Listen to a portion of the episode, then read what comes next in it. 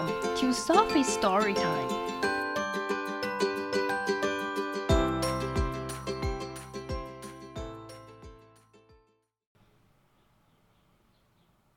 Today's story is Llama Llama Gives Thanks by Anna Dewdney. Llama Llama Thanksgiving 羊驼喇嘛，感恩节来喽！Falling leaves a gathering，树叶掉了，大家聚集在一起。Brussels sprouts，有包子、甘蓝，and pumpkin pie，还有南瓜派。Many new foods to try，有很多新食物去尝试。Family。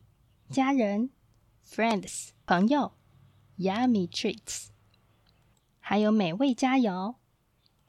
Give thanks for all we have to eat. 感谢我们所吃的一切。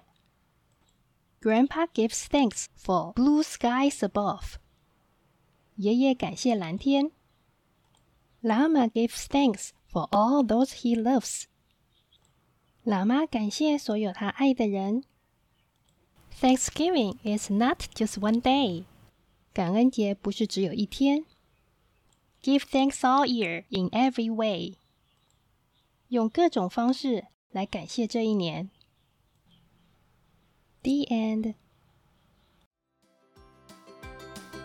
Thank you for listening today. If you like this story, follow us and subscribe to our channel.